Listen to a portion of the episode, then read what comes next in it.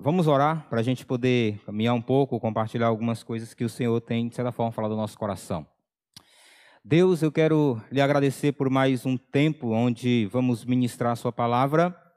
A minha oração é que o Teu Espírito possa falar ao nosso coração hoje à noite e que a gente possa, Pai, ter uma compreensão bíblica da Tua palavra, que nós possamos ter uma compreensão prática e eficiente da Tua palavra que o Senhor possa abrir o nosso entendimento, Pai, e iluminar o nosso entendimento para compreender a Sua palavra. Marcas de hipocrisia e da maneira como eles estavam conduzindo o povo a muito mais para longe de Deus do que de fato para uma vida e um relacionamento com Deus. Jesus tem um, um confronto muito forte com os líderes religiosos, os escribas, os fariseus, essa galera toda é, junta ali que comandava o culto, que comandava a vida religiosa de Israel, eles são confrontados pelo Senhor Jesus Cristo. Por conta dessa palavra, talvez por não compreender essa palavra, os discípulos ainda ali andando com Jesus, ele entra em Jerusalém, tem os embates, as conversas, os confrontos com os líderes religiosos, e agora ele está saindo, está saindo do templo. E um dos seus discípulos, ele olha para toda aquela estrutura que o templo tinha, e talvez ali admirando toda aquela estrutura, talvez ele fosse levado a pensar: como é que aquilo que ele disse lá atrás, que essa casa ficaria deserta, e olhando para toda aquela estrutura que era montada aqui, se de fato você teve acesso e conhecimento histórico a respeito de como é que era a construção do templo em Jerusalém, você ia perceber que era uma obra espetacular. Para você ter uma ideia, você tinha pedras que tinham 12 metros de comprimento por 3,5 de altura e 3,5 de largura.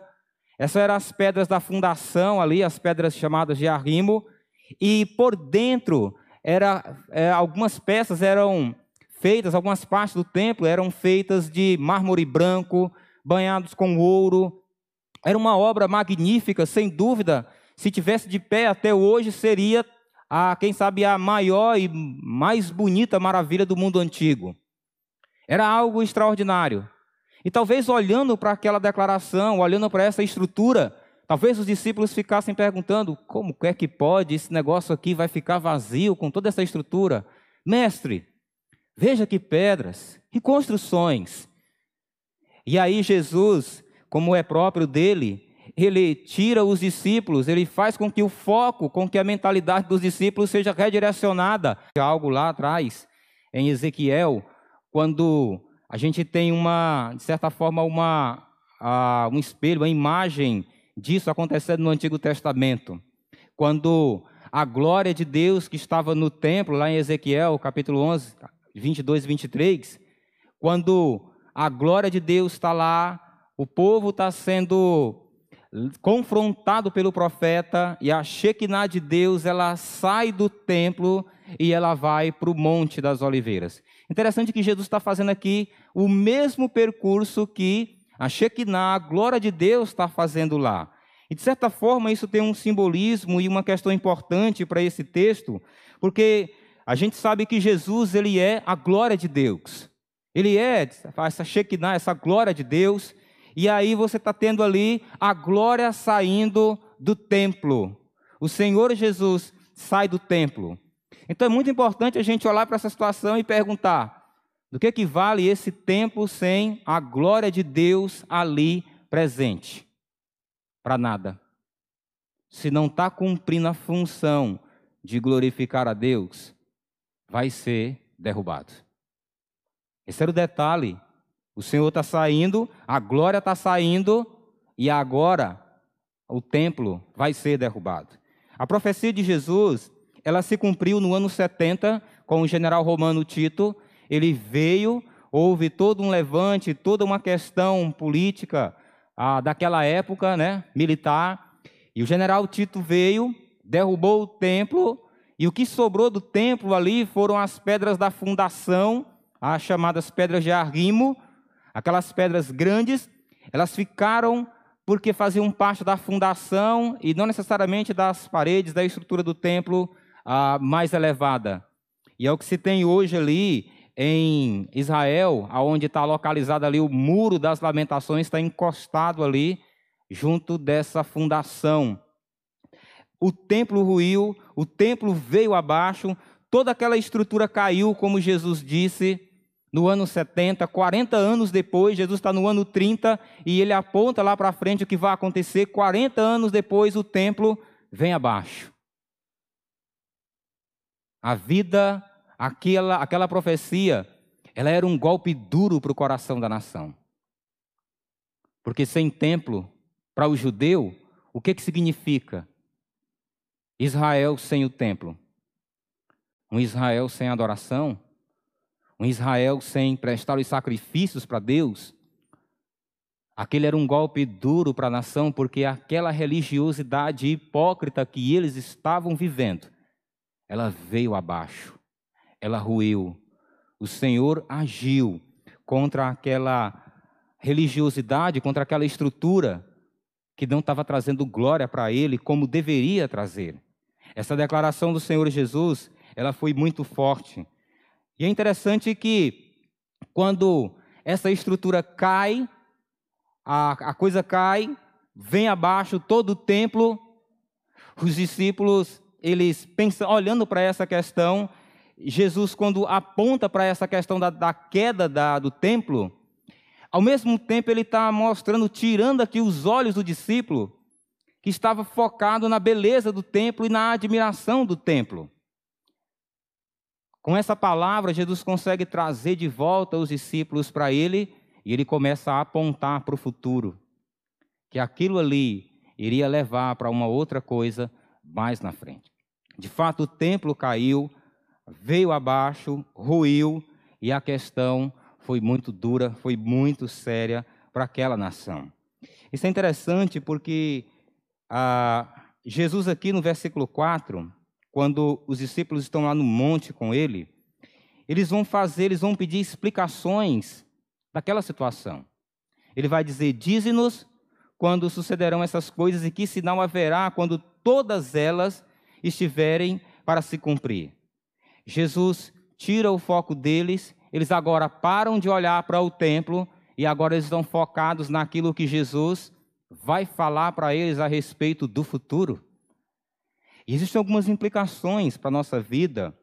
É, tudo que vai acontecer daqui para frente, que Jesus vai narrar, que Jesus vai falar, Jesus vai responder essas duas perguntas, Jesus vai tratar dessas duas questões que os discípulos trazem para eles, a respeito dos sinais e a respeito do tempo que isso ia acontecer. O Senhor vai tratar com essas coisas, vai responder essas questões para eles. Então, daqui para frente, é, toda essa caminhada, toda essa interpretação, toda essa exposição que Jesus vai fazer, não tem nada a ver com a igreja. Às vezes o crente vai pegando isso aqui e vai trazendo para a igreja, para o dia de hoje, e aí fica uma confusão. Apareceu o coronavírus, ó, oh, princípio de dores, o homem está chegando, Deus está às portas. E aí eles começam ele fica vendido porque tudo que vai acontecendo, ele vai pegando e interpretando, fazendo uma interpretação errada e trazendo para si mesmo uma complicação para o desenvolvimento de uma vida prudente, de uma vida equilibrada, de uma vida que de fato caminha pela palavra. Porque olha para o tempo para fazer interpretação sem olhar para o que a palavra de Deus diz. Jesus tira a visão dos discípulos de lá e ele coloca no que vai ser feito. Então, algumas implicações para a gente quando a gente olha para essa questão da religiosidade e da perspectiva dos discípulos. Deus disciplinará seu tempo toda religiosidade hipócrita e estéril do meio do seu povo. Essa é uma questão que, mesmo que era uma questão para lá, para aquele tempo, para aquele momento, tem uma implicação para nós hoje. Porque nós estamos aqui nós adoramos o mesmo Deus, nós adoramos o Senhor, e essa é uma questão importante para nós avaliarmos a nossa vida. Porque se a gente começar, se o crente começar a desenvolver uma vida de aparência, porque a hipocrisia está muito ligada a essa questão da aparência. viver pela aparência, ter uma aparência de piedade, mas no fundo não tem aquele relacionamento com Deus. E é importante entender que o Senhor, a seu tempo, julgará toda religiosidade hipócrita no meio do seu povo. No nosso tempo, isso é uma questão importante para avaliarmos. O que está motivando a minha vida, o que está motivando a sua vida, quando você tem reservado um tempo para o seu devocional? Você faz o devocional porque você está preocupado de chegar na célula, na hora da edificação, o líder ficar perguntando quem fez, quem fez o MDD. Aí você já fica assim, ó, agoniado, fica, não fiz, eu só fiz três dias na semana. E aí você corre para fazer, deixa eu adiantar, porque vão perguntar na célula. Essa é uma conduta de pessoas que estão muito mais preocupadas com a sua aparência, com a religiosidade, do que de fato com o relacionamento com Deus. O MDD é apenas uma porção pequena daquilo que tem que ser a nossa vida e o nosso relacionamento com Deus. O discípulo que segue a Jesus deve estar focado no estabelecimento do seu reino no futuro e não admirado com as coisas desse mundo. Os discípulos estavam ali admirando o templo, a, as construções, a estrutura, Perder o tempo, ficar admirado com as coisas desse mundo, faz com que o discípulo de Cristo desfoque daquilo que de fato é o mais importante. Quando Jesus vai explicar, ele vai tirar o foco deles ali, vai levar eles a enxergar, a olhar para frente. Olha, isso aqui vai acabar, vai destruir, vai chegar ao fim. Sem a presença de Deus, sem a presença de Cristo, irmãos, sem a presença de Deus, a nossa vida, esse lugar aqui é um lugar qualquer, como qualquer outro que você pode imaginar. O que torna ele diferente é a presença de Deus, na pessoa de Cristo, do Espírito, nas nossas vidas, aqui nesse lugar. Isso é importante para nós avaliarmos. Por que, que eu estou fazendo um MDD? Por que, que eu estou buscando desenvolver a minha vida com Deus? Por que eu venho para a igreja? Por que eu estou aqui domingo? Por que, que eu não estou aqui domingo? Por que, que outro lugar é mais importante do que aqui? Às vezes você tem aquela preocupação de não estar aqui, mas segunda você está no supermercado, na lotérica, em outro lugar. Você tem que avaliar de fato o seu coração acerca da sua vida, do seu relacionamento com Deus. Jesus está aqui, ele vai responder a duas perguntas ele vai, os, os discípulos estão pedindo aqui explicação. Dize-nos, quando serão, quando sucederão essas coisas e que sinal haverá da tua vinda? Jesus vai responder a essas duas perguntas daqui para frente.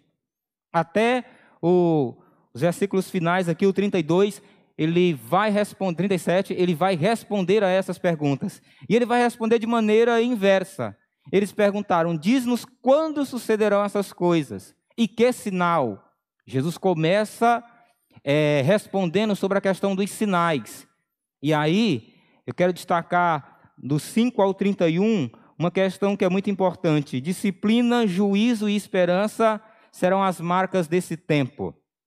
O templo foi destruído e agora Jesus está apontando para aquilo que vai acontecer, que de fato é o cumprimento profético daquilo que Daniel falou lá atrás, no capítulo 9, acerca do plano de Deus para seu povo. Então, a gente vai entrar agora nessa parte do texto, do 5 até o 31. A gente vai destacar essa questão aqui, do que Jesus vai falar, que está relacionado com a última semana de Daniel. Além que o texto, eu estou aqui eh, seguindo aqui o protocolo que nos foi passado de a gente fica tentado aqui ir num bocado de lugar, irmãos, mas eu, ó, eu estou sendo fiel, viu, pastores? Bom, estou sendo fiel aqui. Mas uma coisa que eu queria destacar aqui para vocês é que nesse momento aqui que Jesus vai começar a apontar para o futuro, o que, que acontece? É importante que a gente entenda que a igreja, ela não mais estará aqui. A igreja do Senhor Jesus vai ser arrebatada, ela vai, ter, vai ser tirada da terra. Não há sinais para a igreja. No plano de Deus, quando está lá atrás, em Daniel, capítulo 9, versículo 24, 25, ele vai dizer que 70 semanas estão eternadas sobre o teu povo, sobre a, sua, a, a tua santa cidade. Então, o povo de Daniel e a cidade de Daniel é Jerusalém, é Israel.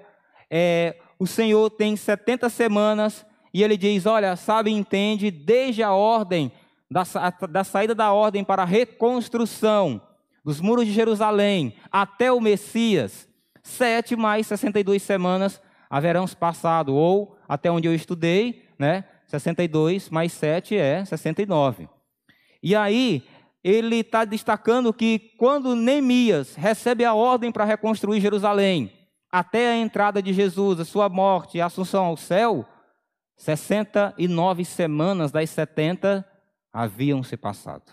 E aquele período que vai acontecer, do que Jesus vai descrever, é um período que vai estar ligado direto com o povo de Israel, porque a promessa das 70 semanas é para o povo de Israel e para o mundo incrédulo. Vai ser uma época difícil, é, vai ser um momento duro. A tribulação será um tempo de disciplina de Deus para Israel e de juízo para o mundo incrédulo, como está em Daniel 9, 24 e 27.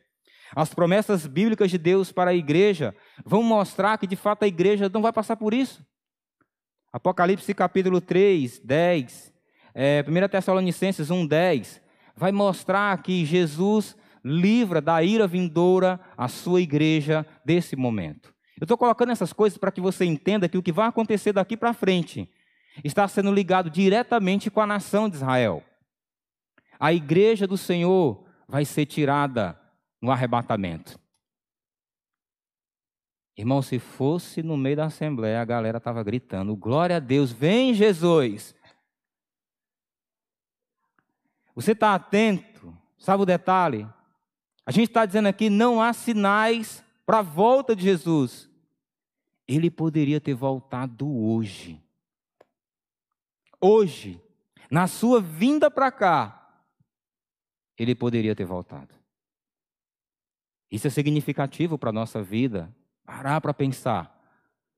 Os apóstolos viviam nessa urgência de que o Senhor estava voltando a qualquer hora, a qualquer momento. Está às portas, Ele está voltando, Ele vai vir. E essa urgência deve nos levar a uma vida de contrição, de arrependimento, de avaliação do nosso coração, da nossa vida, dos nossos ministérios a de fato parar e olhar para a nossa vida e parar de ficar com o coração num mundo que vai ser destruído, num mundo que vai ficar aqui, que não vai subir com a igreja, que não vai ser arrebatado. Todos os bens, títulos que você puder conseguir aqui, não vai ficar aqui. Não vai subir, vai ficar aqui. O Senhor vai arrebatar a sua igreja. E ele vai na primeira resposta, os sinais. O que ele vai falar aqui tem a ver com os sinais. Então, ele vai destacar essa última semana de Daniel. Ele não vai dar tantos detalhes, mas ele vai dar um plano panorâmico de como que a coisa vai acontecer. E ele começa do 5 aqui ao 13, a primeira parte da tribulação, ele vai destacar. Então Jesus passou a dizer-lhe: Vede que ninguém vos engane, muitos virão em meu nome dizendo: Sou eu e enganarão a muitos. Quando, porém, ouvirdes falar de guerra e rumores de guerra, não vos assusteis. É necessário assim acontecer, mas ainda não é o fim. Porque se levantará nação contra nação e reino contra reino. Haverá terremotos em vários lugares e também fomes. Estas coisas são o princípio das dores. E estáis de sobreaviso, porque vos entregarão aos tribunais e às sinagogas sereis açoitados e vos farão comparecer à presença de governadores e reis por minha causa, para lhes servir de testemunho. Mas é necessário que primeiro o evangelho seja pregado a todas as nações. Quando, pois, vos levarem, vos entregarem, não vos preocupeis com o que haveis de dizer, mas o que lhes for concedido naquela hora, isso falai, porque não sois vós os que falais, mas o Espírito Santo. Um irmão entregará à morte o outro irmão, e o pai ao filho. Filhos haverá que se levantarão contra os progenitores e os matarão. Sereis odiados de todos por causa do meu nome. Aquele, porém, que perseverar até o fim, esse será salvo. Jesus está aqui com os discípulos, apontando para aquela geração que vai sofrer com tudo isso aqui. Israel vai ser afligida, Israel vai ser perseguida. Quando a igreja for tirada da terra, o Senhor vai trazer duas testemunhas, vai converter dois judeus que vão pregar o evangelho, ou vai converter dois judeus, ou vai trazer quem ele quer, mas serão dois judeus que vão pregar o evangelho nesse tempo. O tempo da tribulação, a igreja não está mais aqui. Mas aqui vai ter ainda uma atividade de falso profeta, vai ter ainda uma atividade de pregação do evangelho através da, do, dos judeus que vão se converter nessa época. Então, nessa primeira parte aqui do, da, da tribulação, do princípio das dores, esse tempo vai ser sinalizado pelo aparecimento de falsos cristos e catástrofes. Essa vai ser uma marca daquela época. Jesus está destacando para ele alguns sinais do que vai acontecer lá.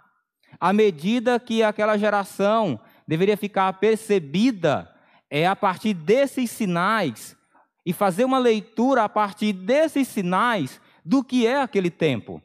Então ele está aqui, ele está olhando para frente e destacando. Vai haver catástrofes, vai haver o aparecimento de falsos cristos, Aquela época, ela vai começar com um período de uma paz aparente, nos seus três primeiros anos e meio, e ali, naquele momento, ainda vai haver uma perseguição ao evangelho, vai haver catástrofes, vai haver muita perseguição ao povo de Deus. Os discípulos, ou as pessoas que estiverem naquela época ali, e declararão a Jesus Cristo como Senhor, essas pessoas de fato vão sofrer uma perseguição. Então ele será marcado por essa questão da catástrofe, das guerras, dos rumores de guerra. Aquele vai ser um momento de intensa a maldade do homem, do mundo naqueles dias. Os homens vão odiar uns aos outros. E uma questão interessante é que, por causa desse quadro violento, desse quadro é, de perseguição, desse quadro terrível, Muitas pessoas vão se denominar Messias, é, vão se levantar dizendo que é o Cristo, e a implicação disso é que eles vão se levantar para tentar trazer paz, esperança, consolo para o povo naquela época. Porque a igreja do Senhor, ela é tirada, mas os falsos líderes ficarão. E muitos vão aparecer dizendo: Eu sou o Cristo, eu sou Cristo. Porque quando dizer assim, eu sou Cristo, o que, é que ele está dizendo? O fim desse sofrimento acabou. Porque só vai acabar quando ele voltar. E aí, eles vão tentar trazer essa falsa paz, essa falsa esperança para o povo. Esse tempo também será sinalizado pelo testemunho do Evangelho em meio às perseguições. De 9 a 13, a gente viu que o Senhor Jesus está dizendo que é necessário que nesse tempo o evangelho seja pregado é, em vários lugares, em todo o mundo. E aí tem um detalhe interessante aqui. Naquele período da tribulação, vai haver uma forte atividade evangelística, por conta das testemunhas que vão vir, que vão pregar, e que teremos ali os 144 mil judeus pregando o evangelho naqueles sete anos, o mundo inteiro vai ouvir o evangelho a partir desses homens que serão levantados por Deus naquele tempo. Toda a terra vai ouvir o evangelho. Aquilo que a igreja não conseguiu fazer até hoje, aquele povo, naquela época, por causa do Senhor, eles vão conseguir fazer. Agora, o detalhe importante, a gente olha para essa declaração Forte atividade evangelística num tempo de perseguição, de guerra, de falsos cristos. Isso é implicativo para nós, isso é importante para nós. Porque mesmo vivendo hoje como crentes, nesse período que a gente está vivendo e que a gente olha para cá e isso não vai acontecer com a gente, não tem nada a ver com a gente. Isso deve nos levar a olhar para aquilo que vivemos hoje, para as perseguições, para as rejeições, para os conflitos, e não baixar a guarda na hora de pregar o Evangelho. Porque lá haverá forte intensidade evangelística naquele cenário de dor, perseguição e de muita falsidade. Você não deve simplesmente parar de evangelizar porque você está sendo perseguido na universidade, na sua escola, na sua casa. Você não deve deixar de ministrar a palavra de Deus a pessoas, porque no seu ambiente de trabalho as pessoas começaram a questionar você, a ameaçar você, a mandar você calar a boca porque você é chato, que você fica só falando de Deus. Mas você deve tirar, extrair para o seu coração hoje, como princípio, essa questão de pregar o Evangelho, mesmo quando há oposição. Isso é esperançoso para nós, isso é esperançoso para você. Aqui ele vai destacar que os relacionamentos serão terríveis. Porque simplesmente porque uma pessoa toma uma decisão por Cristo Jesus, o pai, a mãe, o irmão os entregarão à morte. Você já imaginou? Você chega em casa, você, pai, e aí você. É, eu não quero isso para você, e é até difícil dar esse exemplo, né? Mas pensa na situação. Você, como pai, ser entregado à morte pelo seu próprio filho simplesmente por uma coisa: porque você é crente. Aquele, era um, aquele vai ser um tempo assim. Os relacionamentos vão ser muito difíceis, simplesmente porque as pessoas vão declarar Jesus Cristo naquele tempo. Serão dias angustiosos, mas tudo isso não é o fim. É só a metade, é só o início é só os três anos e meio ali. Daqui para frente, do 14 ao 23, a gente vai perceber o Senhor Jesus falando da grande tribulação, que é o período dos últimos três anos e meio, desses sete anos, que serão de muita intensidade de perseguição. A coisa vai aumentar em grau, a questão vai aumentar em grau de sofrimento, de flagelos que Deus vai trazer para a terra naquela época. E aí, ele aponta para um sinal que vai abrir, é, para o pessoal entender quando é que eu vou estar no meio da semana. Ele olha, ele diz: Quando, pois, virdes o abominável da desolação. Lá em Mateus capítulo ah, 25, 14, ele identifica esse abominável da desolação. E pegando também Daniel capítulo 9, versículo 27, a gente, por causa dessas informações, entende que é o anticristo. O templo foi destruído. Nessa época, vai haver um outro templo, construído em Israel. E Jesus está dizendo: quando vides o abominável da desolação, situado onde não deve estar, né, no templo, com base nesses outros textos, quem lê entenda. Os que estiverem na Judéia fujam para os montes. Quem estiver em cima no eirado, não desça, nem entre para tirar sua, de sua casa alguma coisa. E os que estiverem no campo, não voltem atrás para buscar a sua capa. Ai das que estiverem grávidas e das que amamentarem naqueles dias. Orai para que isso não suceda no inverno, porque aqueles dias serão de tamanha tribulação, como nunca houve desde o princípio do mundo que Deus criou, até agora e nunca jamais haverá. Não tivesse o Senhor abreviado aqueles dias, ninguém se salvaria, mas por causa dos eleitos que ele escolheu, abreviou tais dias.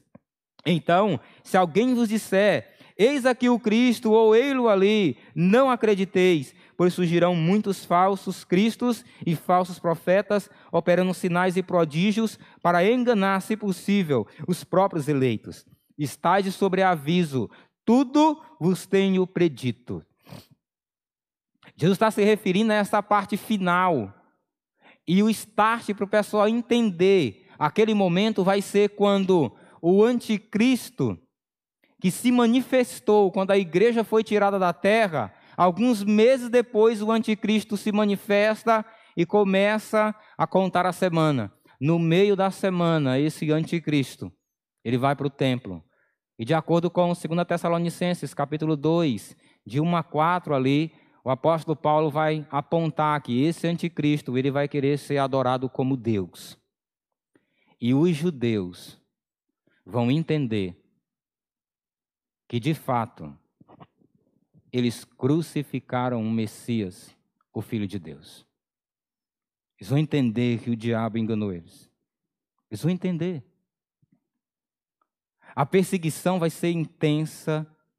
Pessoas que declararem sua fé em Jesus vão morrer, vão ser decapitadas. Vai haver uma perseguição muito forte. O sinal que vai marcar o início disso tudo é a entrada e, o, e, a, e a busca do anticristo por ser adorado naquele tempo. É interessante que o fim dessa era vai ser marcada por uma intensa tribulação sem precedentes na história. Tudo que você tem de conhecimento, de caos, de tribuloso, de dificultoso, de catástrofe, de tragédia, que você pode olhar desde os relatos mais remotos do mundo até aqueles dias, Jesus está dizendo: nada do que você conhece para trás dá para comparar com aquele tempo. Serão de fato dias angustiosos. Ai das que estiverem grávidas, porque vai ser uma época onde as pessoas não terão amor, preocupação, zelo. Hoje em dia a gente tem uma dose disso. Pessoas matam mulheres grávidas, pessoas matam crianças, pessoas. Ah, foi triste, uma vez eu estava vendo um vídeo do cara que, esse país muçulmano, lançou um míssil no avião, e o avião cheio de crianças com seus pais, que iam participar de um determinado evento, e por maldade. É, as cenas são fortes, você vê crianças sofrendo, chorando, angustiadas, caindo do céu. Então, era uma cena horrível. E as pessoas fazem aquilo, muitas delas, sem remorso algum. Agora lá, a coisa vai ser séria. Ai das que estiverem grávidas. E ele vai dizendo: Orai para que a vossa fuga não se dê no inverno. Serão dias difíceis. E você imaginar que o inverno lá é algo pesado, vai intensificar mais ainda a fuga, vai intensificar ainda mais a, as questões para eles. Vai ser um momento difícil para aquela nação. Quando eu olho para isso aqui, irmãos, eu fico pensando na nação de Israel. Quando Jesus fala aqui dos eleitos, ele não está falando da igreja. A igreja já foi, já saiu. Ele está falando da nação Israel. O mundo incrédulo vai sofrer isso aqui também. E olha como é importante a gente estar tá olhando para isso aqui, isso deve impulsionar mais ainda o nosso coração a pregar o Evangelho. Mas quando eu olho para essa nação, dá dó de ver como essa nação se afastou de Deus e o quanto que ela vai precisar sofrer para poder ter os seus olhos abertos. Porque isso aqui é terrível.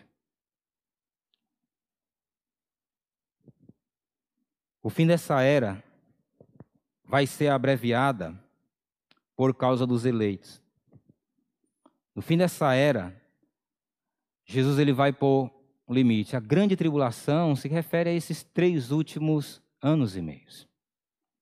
Sete anos de intensa luta, de dificuldade. No início, uma falsa paz, a coisa sendo intensificada, sendo difícil para eles. E o fim dessa era vai ser abreviado. Aliás, eles vão ser poupados de um tempo maior, porque aquela nação, mesmo que eles estão distantes de Deus hoje, ainda é o povo de Deus. E Deus vai tratar com eles. Deus ama aquela nação. E Deus ama elas com um amor fiel que não depende de nada do que eles façam para o Senhor. Ele escolheu aquela nação. E o Senhor vai tratar com ela. Lembra? Esse período vai ser um período de disciplina para Israel, juízo para o mundo incrédulo, mas também vai ser uma época de esperança. Sabe por quê? Porque no fim desses três anos e meio, a igreja está voltando com o Senhor Jesus. Eu comecei a falar aqui para você do Mateus 23, 38. Eis que essa casa ficará deserta. O 39, Mateus 23, 39. Jesus está andando, chorando, profetizando contra aquela cidade. E ele diz: A partir de agora eu digo a, a vocês que não me vereis mais, até o dia que vocês vão dizer: Bendito que vem em nome do Senhor. E no fim desse tempo, o povo vai clamar, vai pedir a volta do Messias, como diz lá em Zacarias, até quantos transpassaram, vão ver, vão reconhecer o Senhor voltando junto com a igreja dele. Agora, essa cena me deixou um coração é, bem emotivo, bem reflexivo. 24, 27. Mas naquele dia, após a referida tribulação, o sol se escurecerá, a lua não dará sua claridade, as estrelas cairão do firmamento e os poderes do céu serão abalados. Então verão o Filho do Homem vir nas nuvens com grande poder e glória. E ele enviará os anjos e reunirá os seus escolhidos dos quatro ventos da extremidade da terra até a extremidade do céu. A volta gloriosa do Senhor Jesus Cristo com a igreja vai ser uma cena, irmãos, tão marcante, que inclusive as estrelas, o céu, a galáxia, todas essas coisas elas serão ofuscadas e elas de fato serão abaladas com esse aparecimento do Senhor. O Deus, ontem eu estava falando na live, que Deus é espírito pessoal, perfeitamente bom, que em santo amor cria, sustenta e dirige tudo. Esse Deus que tem o controle sobre todas as coisas, a física, que dá para você fazer essa leitura de como é que as coisas estão posicionadas, os astros no seu devido lugar, todas essas coisas, os poderes serão abalados o Senhor volta. De acordo com o Dr. John MacArthur, é, esse momento ele é um momento interessante porque esses elementos vão ser ofuscados mediante a volta do Senhor e os astros do céu ficarão aleatórios pelo espaço em um estado caótico e os poderes ou forças que são responsáveis por sustentar todas essas coisas e que Deus controla vão receber dele autorização para se tornarem aleatórios e caóticos. A volta gloriosa do Senhor Jesus Cristo com a igreja. A gente cantou hoje aqui, você lembra? Todo joelho, esse é o dia. Ele volta e aquela nação se dobra para reconhecer o único Senhor e Deus de toda a terra. O meu desejo é que quando você olha para todas essas informações, que você não fique admirado como os discípulos, mas que isso cause um constrangimento, levando você a refletir diante de um Deus que tem um plano tão perfeito, que ama, que cuida do seu povo, que o seu coração de fato venha a ser constrangido a olhar para qual o estado da sua vida espiritual hoje. Como está o seu coração? Será que você está vivendo o dia a dia como se Jesus, como se Deus não fosse voltar? Como seu filho não fosse voltar? É lamentável, irmão, mas os crentes têm vivido assim, como se Jesus não fosse voltar. O Senhor vai voltar. E em virtude disso, Jesus conta duas parábolas para fechar essa questão, respondendo à última pergunta: quando? Quando sucederão essas coisas? Ele vai destacar. A vigilância e o discernimento bíblico serão essenciais para aguardar a volta iminente de Cristo. 28 a 37. Ele vai dizer: Aprendei, pois, a parábola da figueira, que quando já os seus ramos se renovam e as folhas brotam, sabei que está próximo o verão. Assim também vós, quando virdes acontecer essas coisas, sabeis que está próximo às portas. Em verdade vos digo que não passará esta geração sem que tudo isso aconteça. Passará o céu e a terra, porém as minhas palavras não passarão. Mas a respeito daquele dia ou da hora, ninguém sabe, nem os anjos no céu, nem o filho, senão o Pai. Estais de sobreaviso, vigiai e orai, porque não sabeis quando será o tempo.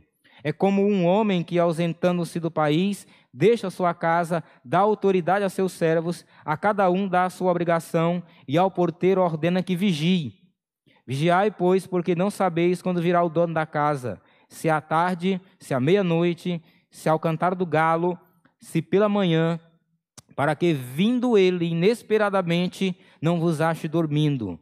O que, porém, vos digo, digo a todos: vigiai. A vigilância e o discernimento vão ser essenciais para aguardar a vinda do Filho do Homem e ser encontrado fiel. É uma orientação. Jesus está levando os discípulos aqui a olhar para aquele tempo, identificando os sinais, mas olhando para essa questão, quando, uh, talvez seja algo no coração deles diante de todos os sinais, diante de tudo aquilo, quando é que o Senhor vai voltar? E o Senhor não fica preocupado com o quando. É iminente, é a qualquer hora. Você tem que ficar preocupado é com a sua vida hoje. Porque uma realidade, uma questão está clara: ele vai voltar. E é a qualquer momento.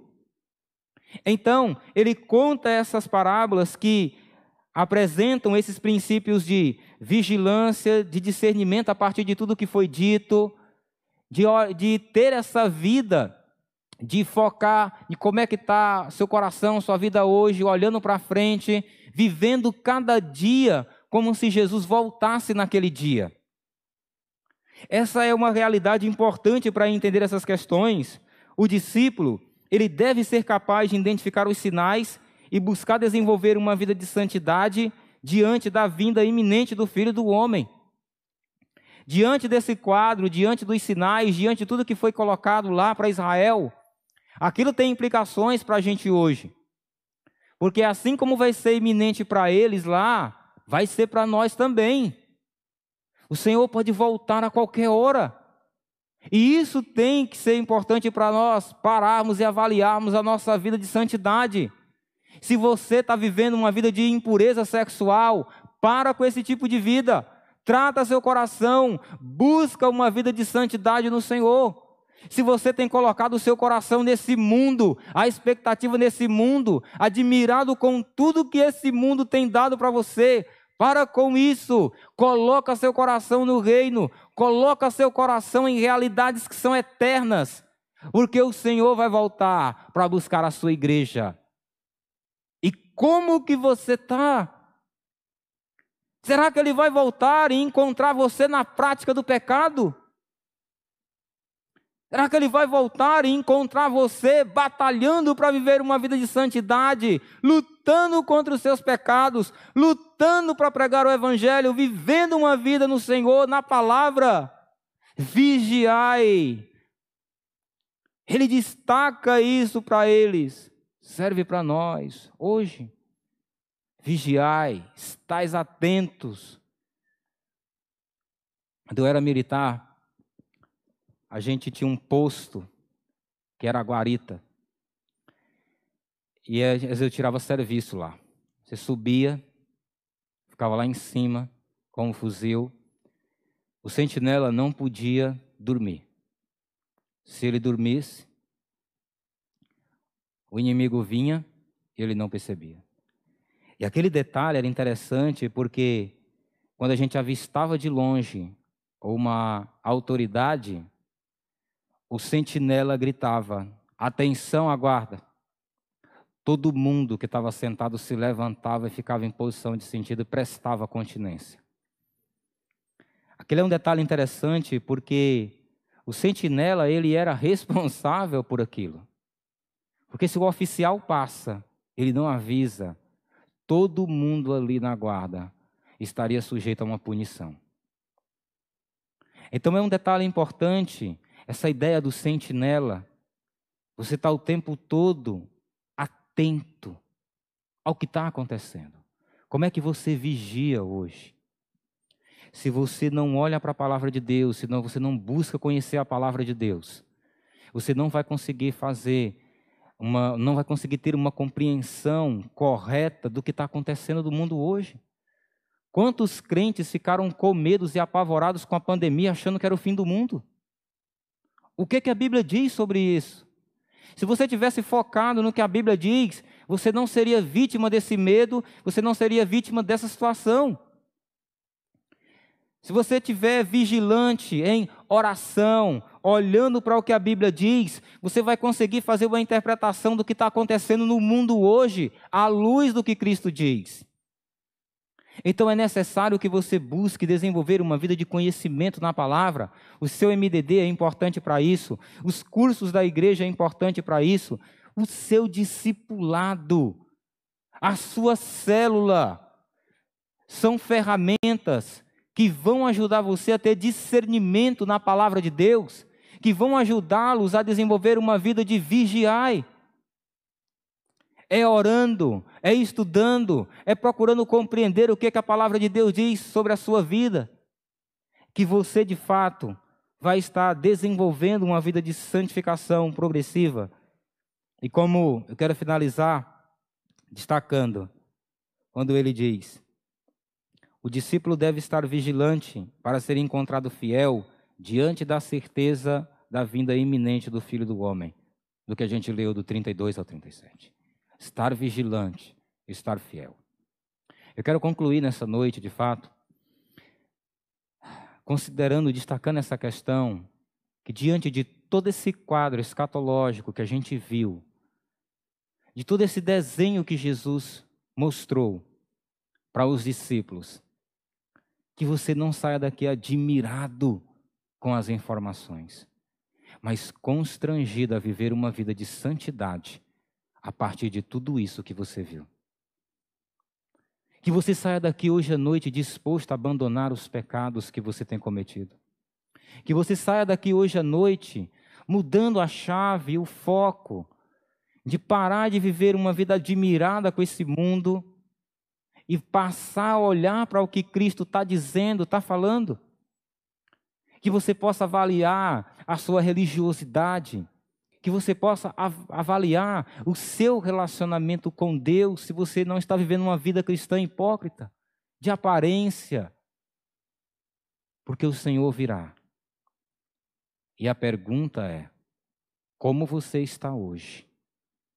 Se ele volta hoje. Vamos nos colocar de pé, eu quero orar. Eu gostaria que você pudesse, de fato, olhar para a sua vida agora e fala para o Senhor